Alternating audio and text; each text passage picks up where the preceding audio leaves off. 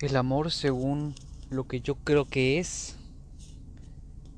Y es un tema bastante controversial porque pues todos tenemos puntos de vista acerca de lo que es o lo que creemos que es el amor con respecto a nuestras acciones, nuestras creencias que pues están implantadas que tenemos como sociedad. Voy a irlo desmenuzando si se hace un, un, audio muy largo, lo voy a partir en, en, los audios que tengan que ser necesarios. Pero vamos a empezar. Para empezar, el amor, según yo, según lo que creo, es, es una energía y es la energía más fuerte que se tiene hacia uno mismo. Y quiero empezar con eso hacia uno mismo y no hacia los demás, porque el amor empieza por uno está muy trillado ya escuchar esta parte de sí, amate a ti primero, el amor a uno mismo, este yo me amo antes que a nadie, sí, sí, sí. Pero una cosa es decirlo y otra cosa es hacerlo realmente. Algunas personas nada más hablan de dientes para afuera, como, como se dice comúnmente. Entonces, cuando te pones a desmenuzar realmente lo que es el amor, el amarte, a ti te das cuenta de la fuerza que puede tener y llegar a impactar en todos los demás, no nada más, no nada más en, en ti y en los cercanos, sino en la sociedad. Ah, y aquí me voy a meter un poquito con, con esas personas que creen que el amor nada más se puede dar hacia una persona en particular, hacia un sector de personas, hermanos, familia, papás, esposo, esposa, novio, novia, pareja, lo que sea. Pero si es el de enfrente, si es el vecino, si es alguien desconocido totalmente que nunca has visto en tu vida, no lo puedes amar.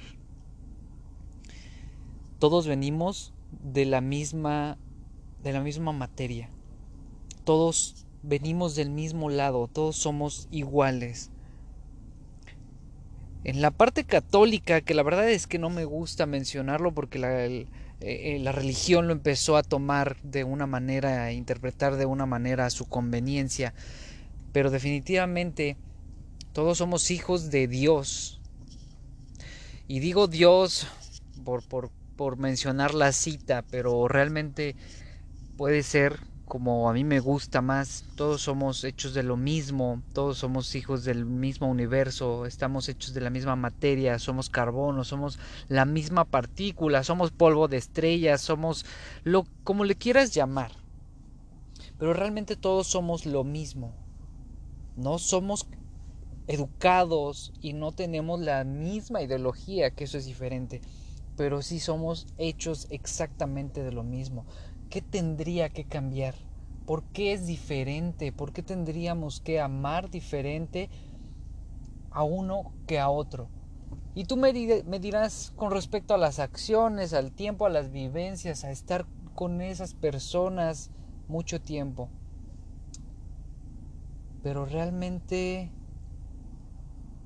realmente tiene que ver con algo más allá. Tiene que ver con qué tan despiertos estamos como individuos y como sociedad.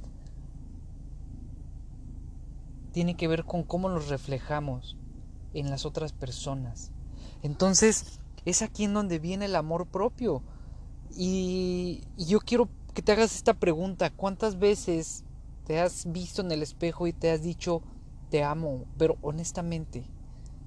Porque muchas veces y muchas personas pueden decir, pues sí, no, me encanta mi cuerpo y así me acepto y tal y como soy y que me quiera quien me quiera y quien no, pues que se vaya de mi vida y, todas estas cosas, ¿no? Superficiales realmente. Y que también hay otro tema acerca de, pues soy gordito, ¿no? Sobre todo los gorditos y gorditas. Soy gordito, pues así que me quieran. Si me quieren que, que sea así como soy.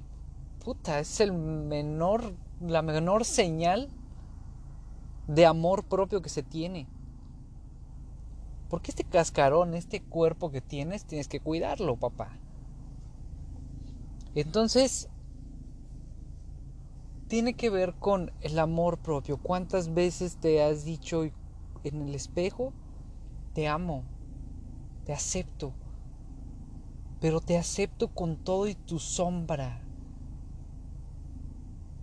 con todas esas cosas internas que tienes eh, como humanos, la, la característica humana que nos hace también humanos, una de las características que nos hace humano es que somos imperfectos y dentro de esa imperfección está toda la perfección.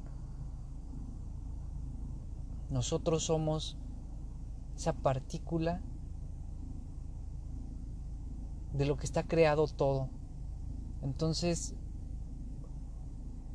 si ya está, si somos de lo mismo, la misma materia con lo que está creado toda la materia física, ¿por qué habría necesidad de querer forzosamente eso?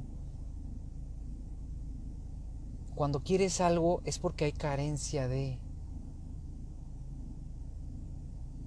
Cuando hay carencia de, significa que hay falta de amor también. Acéptate. Y eso no quiere decir que caigas en la mediocridad y que caigas en lo, ah, bueno, pues así, conformismo, bye. No, solo es aceptar lo que tienes para que puedas llegar más, para que puedas tener más, siempre y cuando estés consciente.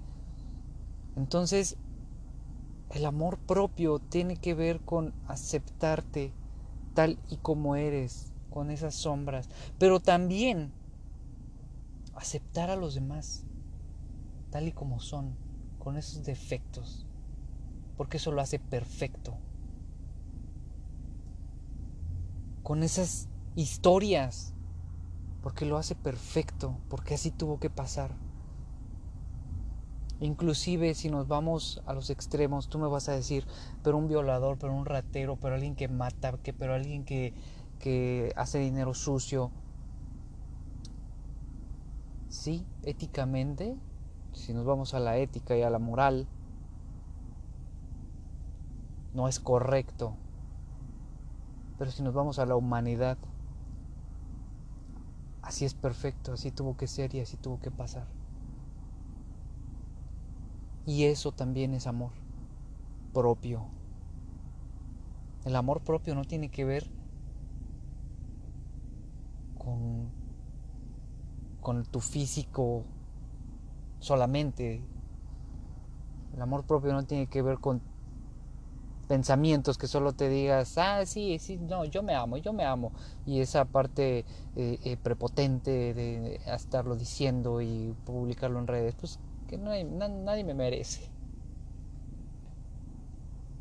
Al contrario, tiene que ver con amar al de enfrente. Al ver a un vagabundo que huele mal, que está ahí, que no sabe su historia, no sabe su situación, no juzgarlo, no condenarlo, no prejuiciarlo. Eso es el amor propio. Pero tenemos una idea del amor tan banal, tan telenovelesca, tan cultural, que es una reverenda pendejada. Y bueno, este audio ya se fue un poquito más largo. Eh, me gustaría seguirlo, lo voy a continuar porque esto no termina aquí, va más profundo, va más profundo. Solo quiero que te empieces a poner y a cuestionar esas cosas. bueno, gracias por escuchar. Espero que empecemos a filosofar de esa manera. Y pues nada más. Bye. Te amo.